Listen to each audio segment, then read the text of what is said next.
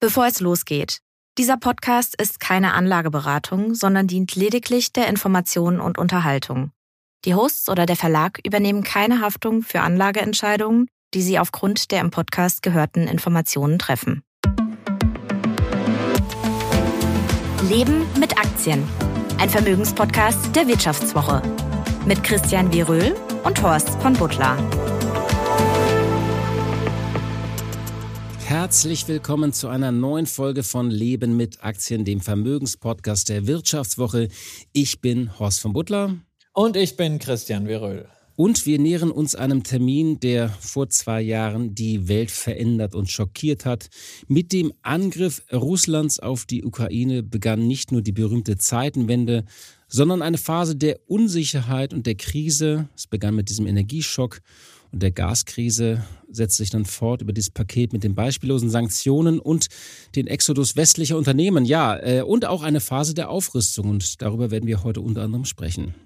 Ja, denn es war ja gerade die Münchner Sicherheitskonferenz und Ursula von der Leyen, die EU-Kommissionspräsidentin, hat gesagt, wir brauchen eine eigene Rüstungsindustrie, wo wir uns dann fragen, ähm, wieso, ähm, die haben wir ja schon. Und genau auf einige dieser Unternehmen, die börsennotiert sind, schauen wir heute nochmal, unter anderem Rheinmetall, Hinsold, den Börsenneuling Renk und aus Frankreich die Thales schauen wir uns an.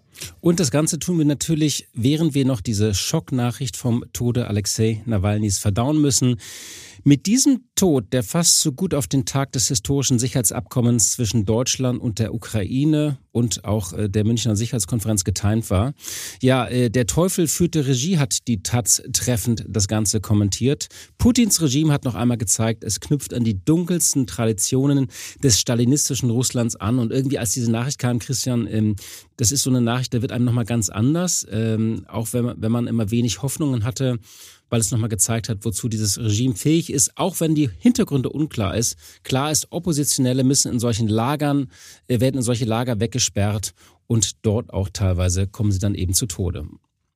Ja, es ist äh, vielleicht äh, bisweilen auch mal an der Zeit und notwendig, dass wir uns wieder vergegenwärtigen, dass Putin niemand ist, mit dem man verhandeln kann, sondern äh, dass es ein eiskalter Mörder ist. Aber wir haben nicht nur Russland und Rüstung heute im Podcast. Wir schauen auch auf KI, auf den Überflieger Super Microcomputer und fragen uns, sind wir eigentlich schlechte Anleger, wenn wir diesen Hype verpassen? Das Ganze sehen. Ja, schauen wir erstmal auf Russland am Anfang. Vor zwei Jahren verhängte der Westen ein Bündel von Sanktionen gegen Moskau, die es in der Form und dem Ausmaß noch nicht gegen ein Land gegeben hatte. Ihre Wirkung hat ja enttäuscht. Das muss man sagen. Es war ja so die Rede, dass es zu einem schnellen Kollaps äh, der russischen Wirtschaft führen würde, dass es vielleicht auch Moskau umstimmen würde.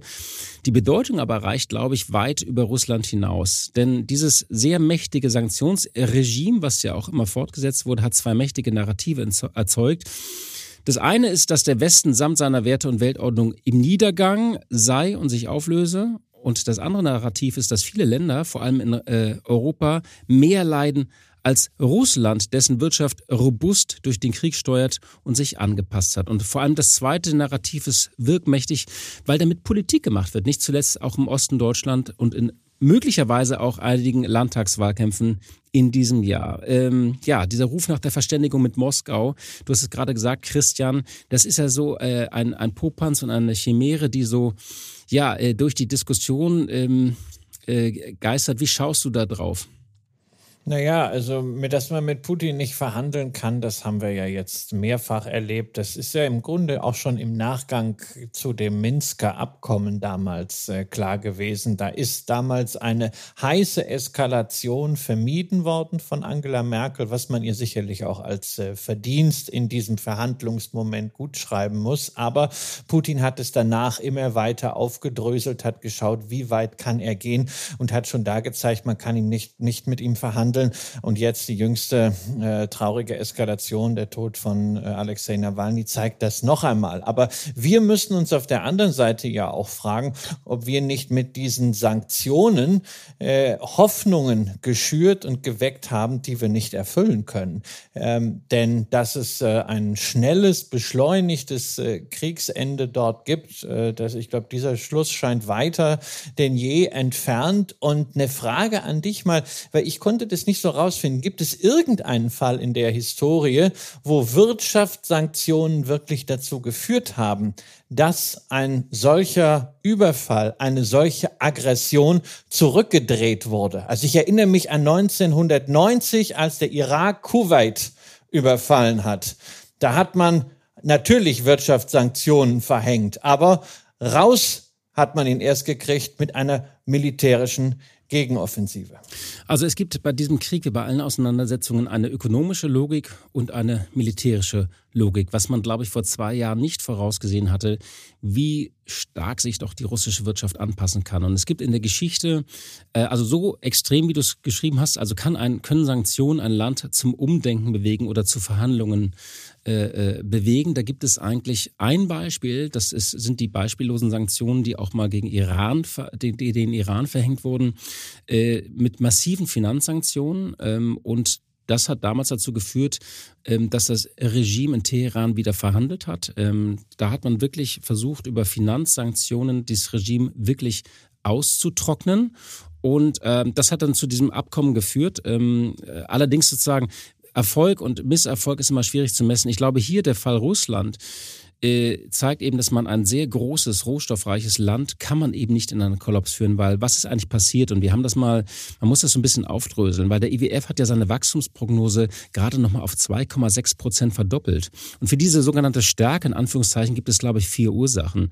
Das eine ist, Moskau hat es tatsächlich geschafft, diese erste Salve an Finanzsanktionen wirklich abzufedern und den Rubel zu stabilisieren. Da, da sitzen halt auch Profis in der Zentralbank. Also die hat ihren Job gut gemacht. Das Zweite ist, dass China, und das hat man in der Form auch nicht vorausgesehen, als Lieferant von Technologie und auch Käufer von Rohstoffen neben Indien eben eingesprungen ist, hat meinen Blick auf China auch nochmal deutlich verändert, muss ich sagen. Ähm, Warum ja nur deinen Blick auf China und nicht deinen Blick auf Indien? Weil du hast sie ja gerade auch erwähnt. Ja, sie sind also ebenfalls also, eingesprungen. Sie machen ebenfalls bei diesen Dreiecksgeschäften mit. Aber wir sagen immer also, China geht gar nicht. Indien holen wir aber Punkt. irgendwie noch umklammernd in den Westen dazu. Wollen wir irgendwie haben. Da ist ein bisschen Wishful Thinking dabei, oder? Also es, insgesamt hat es, das ist ja dieses Narrativ der Auflösung des, des, des Westens, hat ja eben gezeigt, dass viele Länder bei diesem Sanktionsregime mit, nicht mitmachen. Es ist ja eben nicht die Welt gegen Russland, sondern ist ein, ein, ein Westen gegen Russland und auch dieser Westen hat ja einige Löcher, muss man sagen. Ähm, aber das Dritte ist, glaube ich, äh, äh dass sich diese Handelsströme, äh, die man ja erfolgreich gekappt hat, ähm, in Schmugglerrouten verwandelt haben, über Länder wie die Türkei oder Kasachstan. Ich kann auch eine tolle äh, Reportage äh, meines Kollegen Arthur äh, äh, empfehlen, der ähm, aus Kirgisien da von so einem Automarkt, also wie, wo da wirklich Autos äh, gehandelt werden. Äh, wir haben das in einer Titelgeschichte auch nochmal aufgedröselt. Also sie spielt in Finnland, sie spielt in Kirgisien. In all diesen Ländern haben sich halt alternative Handelsrouten. Und das vierte ist das Entscheidende des Landes eben eine Kriegswirtschaft. Und da sind BIP-Zahlen eben trügerisch. Die Produktion militärischer Güter ist um ein Drittel gewachsen. Und das ist, glaube ich, das Entscheidende. Dieses Land, Russland, ist eine Kriegswirtschaft, hat umgestellt. Und da kommt eben der Punkt, der, glaube ich, auch für uns so wichtig ist. Nach einer kurzen Unterbrechung geht es gleich weiter. Bleiben Sie dran. ChatGPT und andere Technologien verändern unsere Arbeitswelt rasant. Bei der Veranstaltung Work in Progress diskutieren wir in der Handelsblatt Media Group die Zukunft des Arbeitsmarktes, HR-Trends, KI, mentale Gesundheit und neue Leadership-Perspektiven. Sei am 13. und 14. Juni in Düsseldorf oder virtuell dabei und melde dich jetzt an unter work-progress.de. Ähm, Putin hat kein Interesse, diese Kriegswirtschaft wieder zu beenden. Weil, wenn man eine Kriegswirtschaft beendet, dann zeigen sich diese ganzen Lücken und Verluste. Dann zeigt sich eben das ganze Drama, dass die Produktion eingebrochen ist, dann brechen die Löhne ein. Also es wird wirtschaftliches Chaos, eine Rezession. Das heißt, er hat nicht nur ein Interesse an der Fortführung des Krieges, sondern auch an dieser Betreibung der, der Kriegswirtschaft. Und es gibt ja Gerüchte, dass, sie, dass die Russen sich auch sehr genau nochmal die Geschichte äh, von, ähm, von, von den 30er Jahren von Deutschland anschauen, auch da, wie damals die, die, die Deutsche Zentralbank agiert hat. Ähm, sehr interessant also, und aber auch sehr düster. Ja. Letz letztendlich müssen wir uns ja fragen, was von den vier Punkten, die du genannt hast, war jetzt wirklich überraschend? Da muss ich sagen, der erste Punkt, wie es gelungen ist, den Rubel zu stabilisieren und da Ruhe reinzukriegen, der war für mich am ehesten noch überraschend. Aber dass die Chinesen einspringen, dass der Westen eben nicht so homogen ist, wie wir es gerne hätten und dass, wenn man Handelsströme unterbricht, am Ende Schmugglerrouten entstehen. Na, das ist nicht überraschend. Aber nicht in dem Ausmaß. Vorher, also äh, man hat gedacht, man sich vorher denken können. Naja, man muss vielleicht auch berücksichtigen, dass gegenüber früheren Auseinandersetzungen inzwischen mehr Technologie da ist. Ja, dass man leistungsfähiger auch auf Seiten der Schmuggler agieren kann mit kleineren Booten, mit technologischer Unterstützung Unterstützung entsprechender Infrastruktur. Das ist nicht so simpel und easy, wie das früher alles war. Also sagen wir mal so, ähm, das, der Punkt hat schon ein bisschen überrascht, weil natürlich war klar, dass geschmuggelt wird. Das weiß man auch aus dem Beispiel Iran, dass da irgendwie iPhones über Dubai oder andere Drehkreuze dann in das Land gelangen. Mir geht es nicht um die iPhones, sondern dass wirklich ähm, Technologie und auch Industriegüter in dieses Land gelangen. In dem Ausmaß und der Form, das ist schon erstaunlich. Und da wäre ja tatsächlich ein möglicher nächster Schritt, dass man äh, Russland offiziell zu einem äh, Terrorstaat erklärt. Und das hieße auch, dass alle Länder, die jetzt Handel mit Russland betreiben, sich das gut überlegen müssten. Aber davor schrecken sogar die USA auch im Moment noch zurück. Was ist, glaube ich, wichtig? Und ähm, es geht nicht darum, dass jetzt Ikea oder McDonalds Filialen dicht gemacht haben. Das waren alles symbolische äh, äh Sanktionen. Man muss, glaube ich, noch mehr die Logik Putins verstehen. Denn er muss diese Kriegswirtschaft so lange wie möglich am Laufen halten. Ein Ende ist nicht an seinem Interesse. Trotzdem müssen diese Sanktionen in meinen Augen bleiben. Sie müssen nachgeschärft werden, vor allem auch mögliche Finanzrepressionen. Ähm, es wird ja diskutiert zum Beispiel die Konfiszierung von russischem Vermögen beziehungsweise den, der, der Zugriff auf die Zinsen, die dort aufgelaufen sind. Sie werden Putin nicht davon abbringen, das russische Imperium wiederzubeleben. Aber man muss in diesem Streben weiterhin so doll schwächen wie möglich. Und ich stimme dir zu, wenn es immer die Leute sagen, wir brauchen jetzt eine Verständigung mit Moskau, dann frage ich mal, worüber? Wenn man sagt irgendwie, wenn man Moskau bitten würde, könntet ihr irgendwie aufhören, mal die Ukraine irgendwie mit, mit, mit Terror zu überziehen und Bomben auf äh, Schulen und Krankenhäuser und, und, und äh, Kinderheime, dann sagen sie, machen wir doch gar nicht. Die bestreiten das ja. Wenn man sagt, könnt ihr bitte aufhören, einmal Zivilisten zu ermorden, auch das bestreiten sie. Das heißt, man hat nicht mehr eine normale Gesprächsgrundlage mit diesem Land und das ist doch das Fatale. Putin hat gesagt, dieser Krieg kann beendet werden, wenn der Westen aufhört, Waffen zu liefern. Dann ist der Krieg innerhalb von wenigen Wochen beendet und das ist doch ganz klar, was er damit meint. In diesem sogenannten Interview mit Tucker Carlson hat er doch gesagt. Und da frage ich mich, was soll die Gesprächsgrundlage sein äh, äh, von Menschen, die sagen, man könnte sich hinsetzen an so einen Tisch, wo man rational miteinander redet, wie man das nun löst.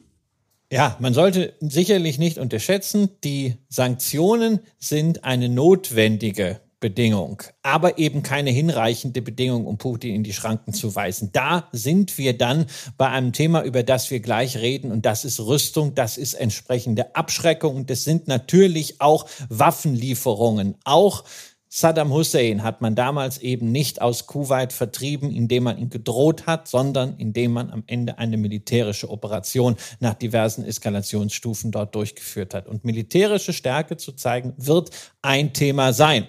Zunächst wollen wir aber noch ganz kurz mal auf russische Aktien schauen, ähm, denn die sind ja nicht mehr handelbar über westliche Broker, ähm, sondern wurden komplett ja nach diesem Überfall aus der Wahrnehmung getilgt. Ja, MSCI beispielsweise berechnet eine ganze Reihe von exotischen Kursbarometern, ja, sogar für Trinidad und Tobago oder Mauritius. Wie viele Unternehmen gibt's da eigentlich? Jeweils, da sind ja Unternehmen gibt's ein paar, aber ganze zwei äh, auf Mauritius erfüllen die Voraussetzungen für den Index. Das ist also so. natürlich nicht, hand, nicht ich möchte, dass du, denn, ich möchte, dass du das mal für mich analysierst in irgendeiner der Folgen. Ich, da, ich dachte, den du wolltest MSCI jetzt sagen, Mauritius. du würdest mich gerne als Reporter nach Mauritius schicken auf Kosten der Wirtschaftswoche, um dort mal den MSCI muss ich Mauritius gucken, muss ich Index gucken, überlege ich checken. Mir. Ich würde das total gerne machen. Und Trinidad und Tobago war ich schon, Mauritius auch, aber ich habe die Börse nicht gefunden. Ähm, Aber die Russland-Indizes, die wurden schlichtweg eingestellt. Das Land wurde von der Landkarte gestrichen. Also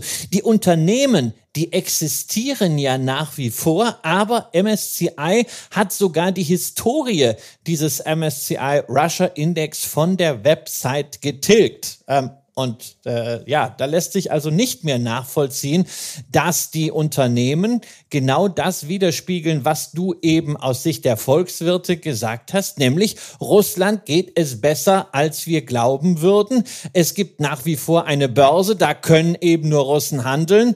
Der Moskau Exchange Index, der war im Zuge dieses Angriffs auf die Ukraine um über 50 Prozent abgestürzt, hat aber seit diesen Tiefs wieder um 60 Prozent zugelegt, also die Hälfte des Kursrutschs wieder aufgeholt, notiert jetzt ungefähr auf demselben Niveau wie damals vor dem Ausbruch der Corona-Krise. Das ist natürlich getragen von diesen Energiewerten, aber insgesamt eine breit angelegte Aufwärtsbewegung. Und die Aktien sind ja nach wie vor in vielen Fonds drin. Sie sind eben nur auf Null geschrieben, weil man nicht weiß, wie man diese Anteile jemals wieder zu Geld machen soll. Und deswegen steht ja auch im, äh, diejenigen, die so etwas hatten im Depot, da steht ja einfach eine Null.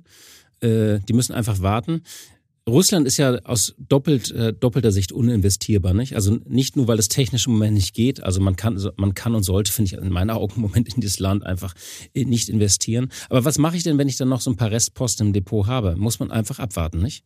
Bis es wieder ja, eine Bepreisung gibt. Viel, viel, viel mehr als abwarten kann man nicht. Es wird natürlich den einen oder anderen Glücksritter geben, der dann solche Übernahmeangebote lanciert, so die dann auch äh, über die Depotbanken zugestellt werden müssen, äh, gerade auch für Fonds, weil ja da nochmal eine ganz andere Hülle drumrum ist. Ähm, da muss man sich dann immer überlegen, will man jetzt dann einen Bruchteil des wirklichen Wertes haben oder äh, gar nichts haben, aber letztendlich eigentlich ist diese Sache durch diese Sanktionen erstmal komplett erledigt, da auch nur ansatzweise den Wert zu lukrieren, den das ausweislich der Kursentwicklung an der Moskauer Börse hat.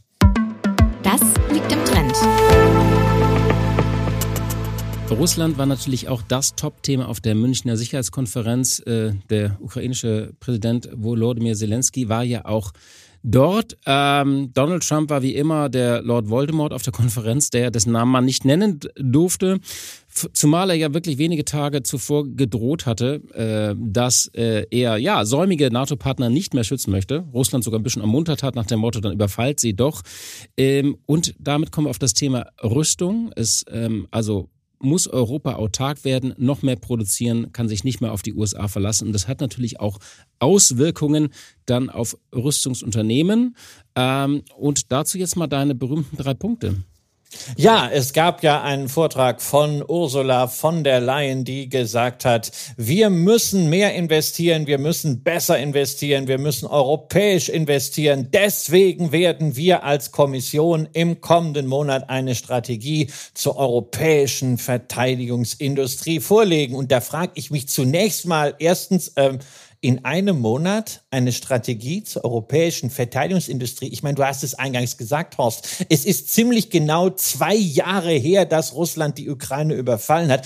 Und die Strategie kommt erst jetzt. Da fangen wir allmählich an, darüber nachzudenken, was wir tun müssen. Es ist wie üblich in Europa zu spät oder wenn man gedacht hat, wird zu spät einfach lanciert.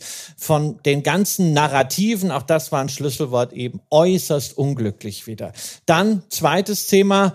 Äh, Frau von der Leyen hat äh, in wolkigen Worten die Jobmotorwirkung einer solchen Rüstungs- und Sicherheitsoffensive äh, beschrieben. Und da frage ich mich natürlich, äh, nachdem das mit dem grünen Wirtschaftswunder, was sie ja auch schon immer so großartig erklärt hat, bislang noch nicht geklappt hat, machen wir jetzt also das olivgrün getarnte ja, und dann ist natürlich gleichzeitig die Frage etwas weniger populistisch hintendran.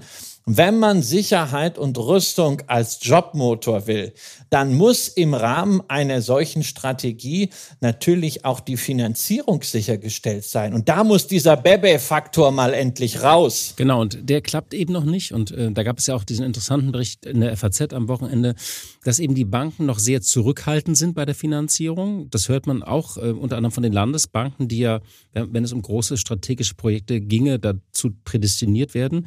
Die haben Konten von Rüstungsunternehmen gekündigt. Ähm, ja, äh, sie wollen auch, manche Versicherungen wollen auch ihre Immobilien nicht äh, vermieten. Deutsche Family Offices sind wohl extrem zurückhaltend, hat jetzt äh, die Chefin äh, des äh, ähm, Augsburger Unternehmens, des Panzerausrüsters Renk, Susanne Wiegand, gesagt. Also alle lassen noch so ein bisschen die Finger davon, weil es natürlich nicht in ihre ESG-Kriterien passt. Also, und das also dann heißt es, da muss ja als allererstes mal diese EU-Taxonomie, diese ESG-Kriterien, vor allen Dingen diese Narrative müssen mal geändert werden. Ja, bevor man, man muss, äh, jetzt es muss sagt, vielleicht man einfach Defin will. Definitionen müssen geändert werden. Wenn Sicherheit, also Bundeskanzler Olaf Scholz hat ja gesagt, ohne Sicherheit ist alles nichts. Und wenn die Sicherheit ein überragendes gesellschaftliches Interesse ist, und dem würde ich ja zustimmen, und zu dieser Sicherheit gehört, dass wir aufrüsten müssen, dass wir eine eigene Rüstungsproduktion brauchen, dann müssen wir das Thema Rüstung anders bewerten in den Kriterien, wie sie bisher angelegt sind. Da brauchen wir dann auch eine Zeitenwende in den Depots. Ich will da vergessen wir nicht, zwei Jahre ist es schon her, dass der Bundeskanzler diese Zeitenwende ausgerufen ja. hat. Und es und ist eben nicht mehr Verteidigung, ist, ist eben nicht mehr sozial nicht schädlich. Ne? Das ist, glaube ich, das Entscheidende. Es gilt, äh, also die, diese Deklaration muss diskutiert werden, sie muss überdacht werden. Ich bin jetzt keiner, der irgendwie sagt, der, der jetzt dazu aufruft, äh, aufruft, irgendwie steckt euer Geld in Rüstungsunternehmen. Aber ähm, das Interessante ist ja, es findet ja ein Umdenken in der Gesellschaft statt. In dieser FAZ-Analyse stand zum Beispiel, dass junge, dass diese Rüstungsunternehmen inzwischen sehr viele Bewerbungen von jungen Menschen haben. Das heißt, eine Generation ist wieder bereit, in diesen Branchen zu arbeiten, weil sie ein Ziel daran sieht, weil sie eine Notwendigkeit daran sieht, weil sie sagt, das ist nun mal notwendig, keiner hat es gewünscht, aber es ist eben wichtig. Naja, und ähm, also die Finanzierung muss in den Griff, äh, die müssen wir in den Griff bekommen, die muss sich äh, verändert werden. Aber jetzt nochmal dein dritter Punkt äh, zu diesem Aufbau einer neuen Verteidigungsindustrie. Also über, über, ja, überhaupt Aufbau einer neuen Verteidigungsindustrie, das hört sich ja so an, als wenn wir in Europa weiterhin nur Bum Bum und Peng Peng rufen, aber äh, keine Verteidigungstechnologie haben. Und dem ist ja mitnichten so. Es sind einige Unternehmen aus der Industrie sogar börsennotiert. Es ist viel im Private Equity Bereich in den letzten Jahren passiert. Es tun sich jetzt auch wieder große Transaktionen auf. Beispielsweise, wir haben darüber gesprochen, äh, ThyssenKrupp Marine Systems soll verkauft werden. Der Bund soll sich daran beteiligen. Also, da ist eine ganze Menge für uns. Und die gehen wir jetzt mal durch, ne? Genau, sind Einige. natürlich spannend, die, die schon sind. Und da sind wir äh, in Deutschland natürlich zunächst bei der äh, Rheinmetall. Es ist einfach die deutsche Rüstungsaktie, nicht zuletzt, weil der CEO Armin Papperger ja auch so ein bisschen der, naja, Lautsprecher der Branche ist. Allerdings muss man ihm zugute halten, er redet nicht nur, er macht auch. Letzte Woche Spatenstich im niedersächsischen Unterlüß, ja, hätte ich auch nie gekannt. Rechtzeitig zur Münchner Sicherheitskonferenz, ne? Genau, da gab es nämlich ein neues Werk für Artilleriegranaten, Sprengstoff und Komponenten zur Herstellung von Munitionsladungen. 200.000 Granaten pro Jahr sollen da pro Jahr entstehen, wenn Rheinmetall die vollen 300 Millionen Euro investiert hat. Und im nächsten Jahr soll es schon losgehen. Genau, und die Investition kann Rheinmetall gut schultern. Das gilt nicht für alle Unternehmen, aber er kann das. Die kommen nämlich aus dem Cashflow. Er hat ja gerade den Kollegen vom Handelsblatt ein Interview gegeben und ähm, ja, hat ähm, sportliche oder, oder stolze Umsatzerwartungen prognostiziert. Äh, in diesem Jahr sollen es bereits 10 Milliarden Umsatz sein, in 2 Milliarden Richtung 15 Milliarden gehen und dann bis zum Ende des Jahrzehnts 20 Milliarden. Und der Umsatzanteil, der auf Deutschland entfällt, der soll sich verdoppeln von 20 Prozent auf 40 Prozent. Und er sagt, die dafür nötigen Investitionen können wir aus eigener Kraft stemmen. Ja, das schafft auch Spielraum für Zukäufe. Ja, und es ist natürlich ein Vorteil, gerade vor dem Hintergrund dessen, was wir eben diskutiert haben, dass die Branche nach wie vor bis zu einer Umdefinierung von ESG-Terminologien unter Kapitalknappheit leidet. Die Aktie nimmt das, was Papperger da gesagt hat, natürlich bereits vorweg. Seit dem russischen Überfall auf die Ukraine hat sich der Kurs fast vervierfacht. Alleine seit Anfang 2024 nochmal plus 30 Prozent. Also genau das eingetreten in der europäischen Rüstungsindustrie, was wir ja auch in unserem Jahresausblick gesagt hatten. Dann ist die Frage, wenn man solche Zuwächse sieht, ist das jetzt totale Übertreibung? Ist es ja nicht mal KI mit dabei? Und da kann man nachrechnen, 15 Milliarden Euro Umsatz hast du erwähnt in zwei Jahren, also 2026. Und gehen wir mal von einer EBITDA-Marge aus, die nicht nur weiterhin bei 15 Prozent bleibt, sondern sogar auf 18 Prozent steigt, dann käme Rheinmetall 2026 auf ein EBITDA von mehr als 2,7 Milliarden. Heute ist der Unternehmenswert an der Börse, also Börsenwert plus Nettoschulden, gerade mal 18,8 Milliarden Euro, also nur das Siebenfache dieses Potenzial-EBITDAs. Das klingt zunächst mal nicht nach Übertreibung. Ja, aber man darf nicht vergessen, wir reden hier über Prognosen, äh, über Erwartungen, über 2026. Die Zahlen für vergangenes Jahr, die kommen ja äh, Mitte März. Ähm, und ähm, da ist das EBITDA, EBITDA wohl eher bei unter einer Milliarde. Äh, das heißt, die aktuelle Bewertung ist ambitioniert und wir haben ja auch gesehen, wie viel sich verändern kann und wie, wie stockend und zögerlich auch vieles ist. Also da ist noch eine ja. interessante Dynamik ja. halt drin, nicht? Ja, und wenn du einen Markt hast, das ist das eine, aber das Wachstum in diesem Markt musst du auch erstmal hinkriegen. Rüstung ist eben kein Software-Business, wo du einfach digitale Lizenzen zu null Grenzkosten aus raushaust, ja, sondern es braucht Aufträge, es braucht aber auch Fertigungskapazitäten, es braucht Fachkräfte, es braucht Ausgangsmaterialien, es braucht Lieferketten und es braucht auch hinterher Instandhaltung und Support. Wir hatten es schon mal gesagt, in einem europäischen Rüstungsportfolio insgesamt ist eine Rheinmetall sicher gesetzt, aber man sollte sich hüten vor der Idee, mit dieser einen Aktie den gesamten Sektor abdecken zu wollen. Das erscheint mir etwas gewagt. Muss aber auch zugeben, ich bin da sicherlich ein bisschen voreingenommen. Ich war noch auf Rheinmetall HVs. Da war Rüstungs kein äh, In-Thema und der Konzern hat ziemlich geschlingert zwischen militärischen und zivilen Geschäften, hat sich immer neu umgebaut. Und da habe ich Herrn Pappberger auch ein bisschen anders schon mal erlebt. Und sowas wirkt natürlich immer fort, ob deswegen bin ich auch bei Rheinmetall nie so wirklich optimistisch gewesen, wie sich das jetzt im Kurs materialisiert hat. Kommen wir zu einem zweiten Unternehmen, Hensoldt, ähm, entstanden 2017 aus ehemaligen Geschäftsbereichen, also der Sensortechnologie von Airbus Defense unter der Ägide von KKR. Das ist ein äh, sehr bekannter Private Equity Investor. Ja, äh, die Hauptproduktbereiche sind Radare und optoelektronische Systeme, elektronische Kampfführung sowie Avionik. Ja, äh, börsennotiert seit 2020. Äh, die Aktionärstruktur seitdem kräftig durcheinander gewirbelt. KKR ist mit hohem Gewinn ausgestiegen. Dafür sind zwei Staaten rein. Äh, rund ein Viertel hält seit Herbst äh, die gute alte Bundesrepublik Deutschland und 22,8 seit 2021 der italienische Rüstungskonzern Leonardo, an dem wiederum der italienische Staat mit 30 Prozent beteiligt ist. Das klingt nach einer Konstruktion, Christian, die du liebst.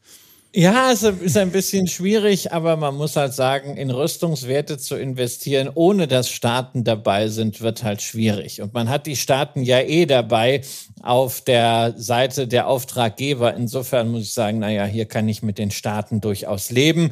Äh, es gab ja gerade Kapitalveränderungen bei Hensoldt. Man hat zehn Prozent mehr Aktien ausgegeben, um eine große Übernahme zu stemmen. Übernahme eines Sicherheitstechnikdienstleisters mit einem einem lustigen Namen, der heißt nämlich tatsächlich ESG, steht aber hier nicht für Environmental, Social und Governance, sondern für Elektronik, System und Logistik GmbH. Und da muss man sich schon ziemlich nach der Decke strecken, um diese Erweiterung des Leistungsspektrums zu bekommen. Insgesamt rund 700 äh, Millionen und zusätzlich zu dem Eigenkapital hat man auch noch 450 Millionen neue Kredite drauf. Damit hat man dann deutlich mehr als 900 Millionen Schulden ausstehen, also das dreifache EBITDA. Das ist schon ganz ordentlich. Es ist halt wirklich eine ganz andere Art von Unternehmen als Rheinmetall, klassischer Zulieferer, positioniert im Hightech-Bereich, sehr komplexe Produkte, wo es auch nicht so das Massengeschäft ist wie in der Munition.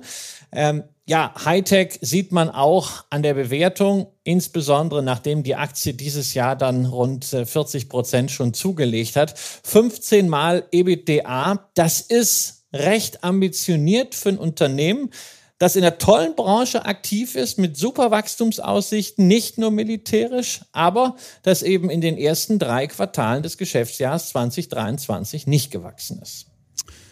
Kommen wir zu einem dritten Unternehmen, ein Neuzugang bei den Rüstungsaktien und zwar Renk. Äh, ja, die machen Antriebstechniken, äh, unter anderem Panzergetriebe, dazu auch Schiffsantriebe oder Gleitlager für Windräder.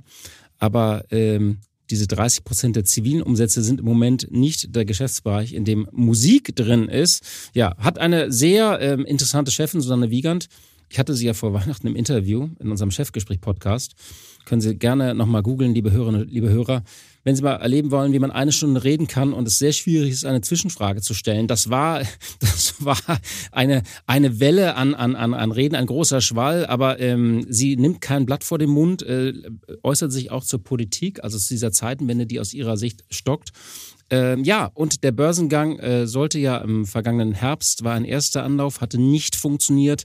Jetzt im äh, Februar hat es geklappt. Ähm, ja, und die Performance ähm, erklärt sich aus dem Hunger nach Zeitenwende-Aktien. Ja, zu, 14, zu 15 gekommen äh, im Rahmen einer Pla Privatplatzierung. Also quick and dirty, nicht so IPO mit langer Zeichnungsfrist mit und so. Da hatte man keinen Bock mehr drauf, sondern ne, schnell an die Börse.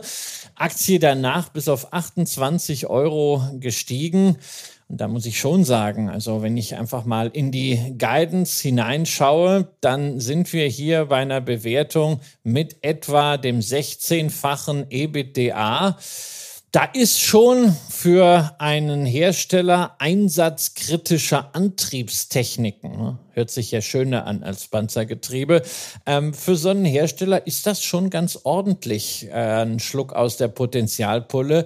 Gerade wenn man bedenkt, dass man jetzt die Marge noch steigern will und 10% wachsen will. Und naja, ich muss sagen, ich ärgere mich natürlich ein bisschen, Wieso? Weil ich dieses, ja, weil, weil ich das Thema, warst, ja, genau, weil ich dieses Thema Rüstung ähm, immer die letzten Jahre schon auf der Agenda hatte. Jetzt haben wir einen Rüstungsbörsengang in Deutschland. Ich habe gesagt, nee, ich bin da, äh, ich kaufe da auch nicht zu 17. Das waren ja die ersten Kurse, weil eigentlich will ich diese Firma nicht im Depot haben. Und zwar nicht aus ethischen Gründen mit Blick aufs Rüstungsgeschäft, sondern eher aus Governance-Themen. Ich mag so Firmen nicht, die mich nicht wollen als Aktionär. Ne? Privatanleger waren bei der Emission nicht erwünscht. Und dann wollen wir ja außerdem nicht vergessen, Renk war bis 2020 ja selber börsennotiert wurde dann von Private Equity von der Börse genommen.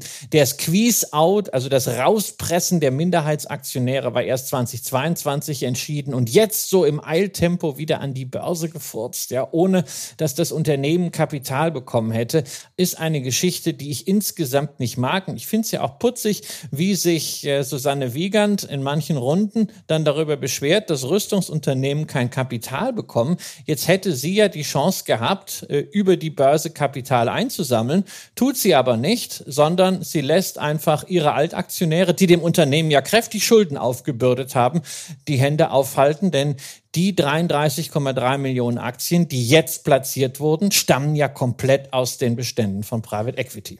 Insofern ist es für dich äh, also kein Conviction Buy. Vielleicht ist noch zwei andere Unternehmen. Eines wurde vorhin kurz erwähnt, Leonardo, was hinter Hensoldt steht. Äh, ja, hatten wir ja schon auch in der Jahresausblickssendung mhm. meine zweitgrößte Position im Rüstungsbereich nach Lockheed Martin, also größte europäische Rüstungsaktie aus Italien, Hubschrauber, Flugzeuge, Verteidigungselektronik, Raumfahrttechnik, das ganze Programm 15 Milliarden Euro Umsatz. Und obwohl die Aktie sich in den letzten zwölf Monaten fast verdoppelt hat, ist das Unternehmen nur mit dem sechsfachen EBITDA bewertet. Das hat auch Gründe, weil man in der Vergangenheit bis bisweilen nicht die Power, die ein solcher Verbund eigentlich hätte, auf die Straße gebracht hat. Aber in den letzten Monaten hatte man den Eindruck, dass sich da auch strategisch einiges an Nachschärfung ereignet hat. So, und wer fehlt jetzt noch?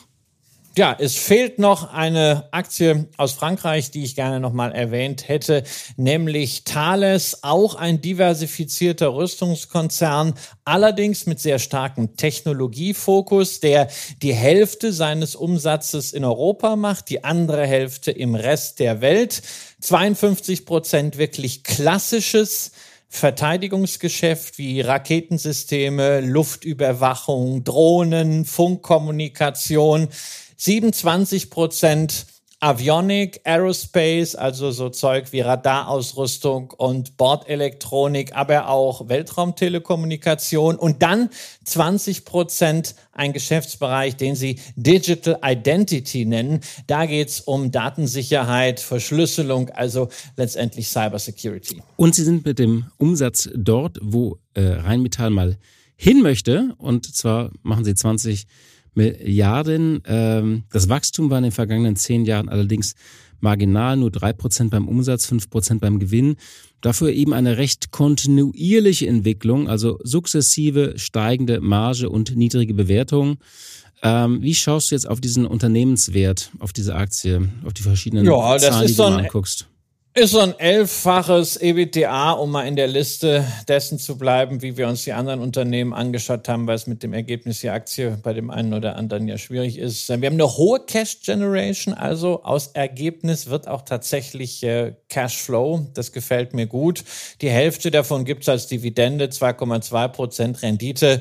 Ist bei französischen Aktien ja immer so ein Thema ähm, wenn man da nicht die Vorabbefreiung äh, hat, äh, die es meines Wissens in Deutschland nur bei der DKB gibt, dann äh, muss man sich diese Steuern mühsam zurückfordern. Und ja, man kommt auch hier nicht um den Staat herum. 26 Prozent hat Frankreich, 25 Prozent äh, die ebenfalls börsennotierte Dassault Aviation.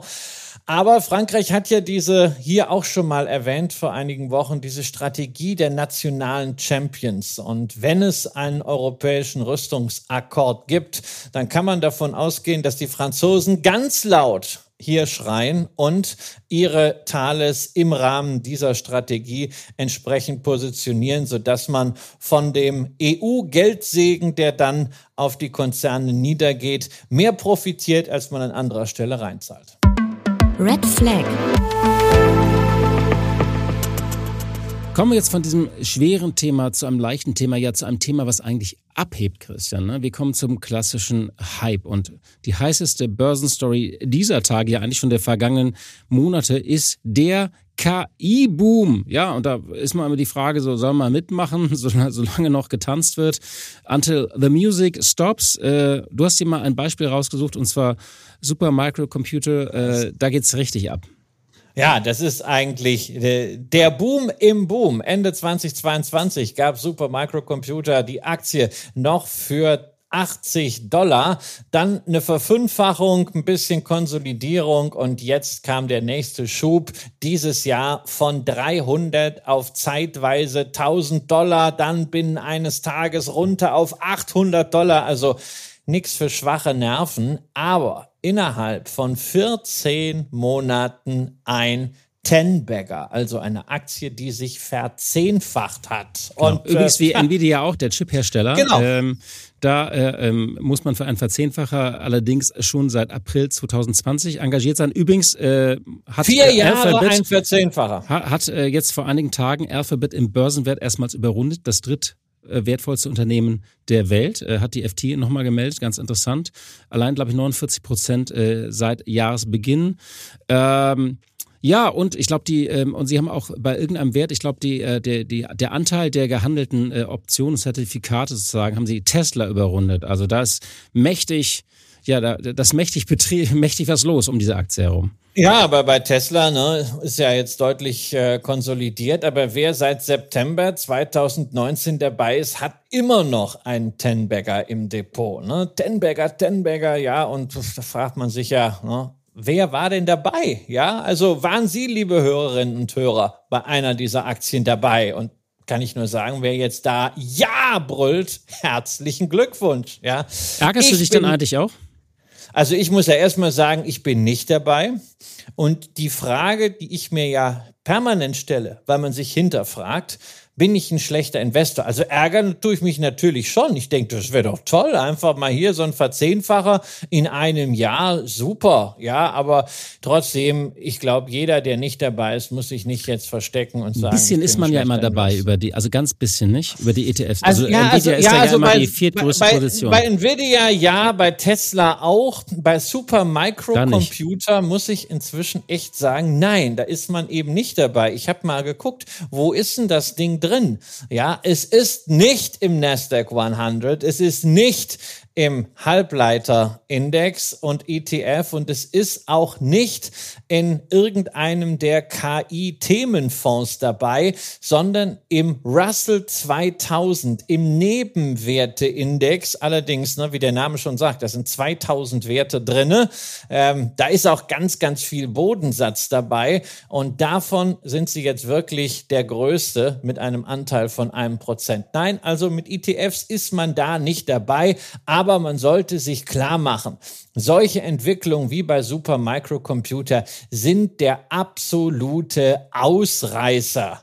Und solche Ausreißer systematisch zu identifizieren, das ist ja die Suche nach der Nadel im Heuhaufen. Das, das, heißt, die Lehre ist eigentlich daraus, man soll nicht krampfhaft nach diesen Tenbergern suchen, sondern ja, da wirst du ja, hold, äh, wirst du ja wahnsinnig. Dann wirst du ja wahnsinnig, weil du, du wenn du nicht, äh, wenn du danach suchst und du stellst es immer wieder fest, du findest sie nicht und äh, musst ja auch bedenken, was die Kollateralschäden sind, dass du äh, ganz viele Unternehmen dann hast, äh, die eben nicht irgendwie einen solchen Durchbruch schaffen.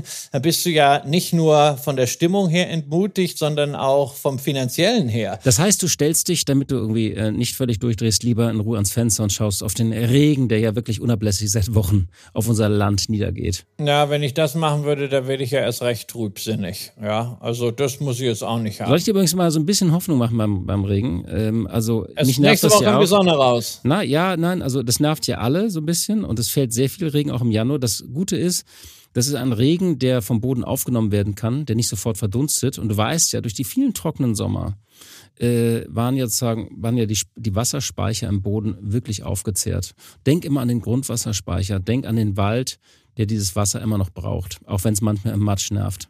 In Berlin. Da ist er wieder. Horst der Grüne. Ja, Nein, mit gar dem nicht, grünen gar nicht, Daumen, der kleine, der kleine Kachelmann. Ich wollte, ich, ich, wollte, ich, ich wollte nur, äh, ich wollte nur ein äh, bisschen Mut machen. Ich, äh, ich bin Ach so, na, na, also so, also mutlos bin ich jetzt auch nicht, ja, weil ich gucke ja manchmal auch in mein Depot und dann denke ich mir, na ja, wenn mich einfach diszipliniert Buy and Hold und Check mache, also Investment Cases regelmäßig prüfe und dann in Qualitätsunternehmen investiert bin, dann werde ich auch den einen oder anderen Vervierfacher haben, Vervielfacher. Das muss ja nicht unbedingt in der Tech-Branche sein. Ja, man bedenke mal Novo Nordisk ja, oder Fastenal hatten wir vor zwei Wochen hier oder selbst so bekannte Dickschiffe wie Visa oder Mastercard. Wer da 2012 rein ist und die beiden Unternehmen waren da kein Geheimtipp und wer gehalten hat, der hat ebenfalls einen Tenbagger. Insofern, es geht jetzt nicht darum, dass man so wahnsinnig toll auf solche Entwicklungen draufspringt, sondern ein ganz wichtiger Erfolgsfaktor ist halt auch, sich nicht vom Belohnungseffekt überlisten lassen. Das ist natürlich toll, wenn man dann einen Verdoppler hat und einen Verdreifacher und dann will man auch mal den Gewinn einsackeln. Aber wer immer schon nach einem Verdoppler verkauft, der wird eben nie einen Tenbagger haben. Man kann ja einfach mal ein bisschen Kapital rausnehmen, aber man muss sich, wenn doch alles läuft, nicht komplett verabschieden. Genau, und vor allem man kann sich auch vergreifen. Also wer äh, äh, Super Microcomputer nicht im äh, Portfolio hat, ist kein schlechter Investor. Aber vielleicht nochmal ganz kurz ein paar Zahlen. Wie schaust du denn jetzt auf das Unternehmen und die Aktie selbst? Weil äh, das ist ja das eigentlich Entscheidende, nicht nur der Aktienkurs. Ja, ich muss also ehrlich sagen, äh, wenn ich mir Geschäftstätigkeit anschaue, Vertrieb von Servern, Herstellung von Speichern, Entwicklung von Workstations, Blade, Netzwerkgeräte, Embedded-Systeme, Software, ja, da muss ich ja ganz offen sein. Also soll ich jetzt den technologischen Vorsprung dieses Unternehmens in irgendeiner Form einschätzen? Nein. Also so anmaßend will ich nicht sein. Ich kann doch nur bei so einer Geschichte zuschauen, mich fragen, okay, muss ich da noch mitspielen bei der Straßenbahn, die schon ein paar Mal vorbeigefahren ist, oder kann ich sagen, na, irgendwann kommt eine andere, die ich auch vielleicht besser verstehe. Und ich gucke mir das eigentlich eher unter diesem Aspekt an, ist das wirklich noch Börse im Jahr 2024 oder ist das Oder ist es neuer Markt reloaded? Und was ist deine Antwort? Nein, ich meine, jein. Also klingt sozusagen wieder nach fettes Brot, also meine Lieblingsformel. Es ist wieder fettes Brot. Also nein zunächst, denn anders als die Börse die ja durchaus im Gier-Modus ist, haben wir nicht so eine gesamtgesellschaftliche Aktienbesoffenheit wie 99, 2000, wo plötzlich jeder reich werden wollte an der Börse. Und auch in der Übertreibung 2021 waren wir in der Breite auf einem ganz anderen Niveau. Die Bewegungen, die wir hier sehen, die sind bei einzelnen Werten. Und man muss ja auch sagen, dieser KI-Boom spielt sich auf einem anderen Niveau auch ab als damals so dieser äh, dieser äh, neue Markt, ja, wo wirklich ja die absurdesten äh, Unternehmen wie EMTV oder letsbyte.com oder wer, wer, war da noch alles? Du, du warst ja damals dabei, keine Ahnung, es waren ja sehr viele ja. Unternehmen, alles wurde gehandelt, Meta, alles war der Meta heiße Scheiß. Alles war der heiße. ja. Also es gibt jetzt einige wenige Hoffnungswerte und es gibt natürlich auch, aber es gibt ja wirklich auch gestandene Unternehmen, die hinter diesem Boom stehen, nicht? Ähm, ja, ja, und, und also, also zum Beispiel Super Micro, das wollen wir nicht vergessen, die machen immerhin 9 Milliarden Umsatz, haben immer in ihrer Historie, ich habe mir Zahlen bis 2002 angeguckt, immer Gewinn gemacht. Und na ja, also Bewertung ist jetzt immer die Frage, guckst du jetzt auf die aktuellen Zahlen der letzten zwölf Monate, guckst du auf das, was erwartet wird. Na ja, zwei bis fünf Mal Umsatz und 40 bis 60 Mal Gewinn ist teuer, aber es ist nicht komplett außerhalb jeglicher Vorstellungskraft. Die Frage ist ja eben, also, und das gilt aber das gilt generell für das Thema künstliche Intelligenz. Und wir haben ja auch einige Male darüber gesprochen, äh, nach, nach Davos äh, mit Sam Altman und Mark Benioff, dieser, von dem Talk hatte ich ja erzählt. Wie schnell kann dieses Potenzial der künstlichen Intelligenz, was jetzt überall beschworen wird, was überall in diesen tollen Studien von McKinsey oder BCG drin steht, wie schnell kann das wirklich implementiert werden? Wie schnell kann das umgesetzt werden, äh, damit wirklich sozusagen diese Produktivitätsfortschritte und die neuen Produkte auch real werden und eben nicht nur in unserer Fantasie? Ja, ich habe das eben schon mal beim Thema Rüstung gesagt. Wir erleben jetzt hier wieder den großen Schluck aus der Potenzialpulle. Börse funktioniert nun mal so. Kannst du mir so eine Potenzialpulle mal mitbringen irgendwann irgendwie zu aber, aber sehr gerne. So? Für, für, dich, für dich sogar. Da würde ich gerne für was, was trinken. Für dich, bisschen für Käse, bisschen Potenzialpulle. Ja, kriegst du, kriegst ja? du gerne. So ja? eigene Etikett äh, freue ich mich. So aber das, Magnum, das aber es ist eine Magnum-Flasche dann, ne? Das ja, so natürlich. Also ich glaube, ich glaube, also hier bei KI reden wir eher über eine Nebukadnezar. Das also ist acht Liter oder was ist das? Was richtiges, äh, ordentliches. Ja, ich, ich müsste es, ich müsste es nachgucken. Das wäre eine geile Günther Jau-Frage, ne? Die haben ja alle, die haben ja alle Namen. Ne? Ja, ja. Ich, da, da muss ich sagen, ich trinke halt immer nur die, die kleinen Fläschchen. Pikolöchen trinkst du, ne? Du trinkst so, eine, so Rotkäppchen 0, 01. Naja, sa, sa, ja, man könnte sagen, die, die Magnum ist, die, ist das Pikolöchen des Säufers. Nein, aber es führt zu weit. Nur, weißt du, das mit der Potenzialpulle, das haben wir doch auch bei den grünen Energien gesehen vor äh, zwei, drei Jahren. Wir sind doch nicht der Meinung, dass man äh, in zehn Jahren keinen Strom mehr braucht. Trotzdem hat man gesagt, okay, es war vielleicht ein bisschen viel von Potenzial, was wir da an der Börse abgerufen haben. Deswegen sind die Aktien jetzt aus der Mode. Sowas kann auch bei KI äh, passieren. Man sollte sich einfach äh, auch darauf einstellen. Aber das ändert eben nichts daran, dass man langfristig eine Umwälzung sehen wird durch KI, die wir uns heute noch gar nicht vorstellen können. Wenn man was Diffuses versucht einzupreisen, dann kommt halt sowas zustande, wo wir auch diese extremen Intraday-Schwankungen haben. Das Einzige, was mich jetzt bei äh, Super Microcomputer wirklich an den neuen Markt erinnert, sind manche Postings, die ich so in sozialen Medien aus Sicht derer feststelle, die entweder dabei sind und sich für die Größten halten oder die nicht dabei sind und jetzt allmählich weich gekocht werden, ob man nicht doch noch einsteigen muss. Und dann gibt es natürlich noch diejenigen, die damit in Optionen rumzocken. Also, also wenn Sie nicht dabei sind, bitte schnell nochmal Kredit äh, aufnehmen von den Eltern, 5000 äh, Euro, damit Sie einsteigen können. Nein, natürlich nicht. Das soll man nicht machen. Die Frage ist aber, wie kann ich als Anleger, gehe ich jetzt damit um? Weil man kann ja sagen, man kann ja auch entspannter damit umgehen und sagen, ich setze auf diesen Trend, ohne jetzt dahinterher zu hehlen. Und das kann ja. man natürlich über ein, zwei ETFs auch machen. Genau, man sollte sich immer auch vergegenwärtigen, wenn wir jetzt äh, das Internet nehmen und auch dann die Dieses Smartphones. Internet.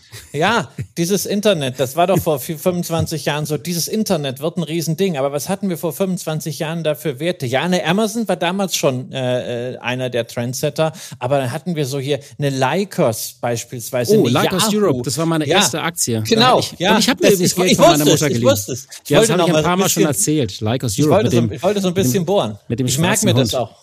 Was das merkst du, dir, ne? Ja, du, ja das, aber du merkst dir alles, was man erzählt, nicht? Und ja, dann verwendest ja, du es gegen mich. Ja, ja, du könntest jetzt was über Bayern sagen. Ich finde es gut, dass du heute nichts über drei Punkte sagst. Das ist so geil. Die haben, haben die Bayern schon länger nicht. Nein, aber zurück äh, zum, äh, zum eigentlichen Thema. Es hat immer wieder auch neue Spieler gegeben, äh, die jetzt noch äh, gar nicht auf der Agenda sind. Und äh, das sehen wir ja jetzt bei den Magnificent Seven. Und wer sich traut, die im Vorhinein zu finden, zu erfühlen, zu erraten, zu researchen, kann ich nur sagen, viel Glück. Ihr werdet es brauchen. Und alle anderen, die es entspannter wollen, ja, für mich bleibt der Nasdaq 100 weiterhin erste Wahl als Index, als Plattform für alles, was mit dem Thema Technologie zu tun hat. Wer wirklich nachhaltig technologische Disruption als Unternehmen vorantreibt, an maßgeblicher Stelle, wird früher oder später in diesem Nasdaq 100 landen. Wer dann was dazu will, Halbleiter, Halbleiter ne? ja, ja. Klar, Halbleiter, ohne die geht's halt nicht in der Digitalisierung. Allerdings die stärkeren zyklischen Schwankungen, der Schweinezyklus, der wird immer bleiben.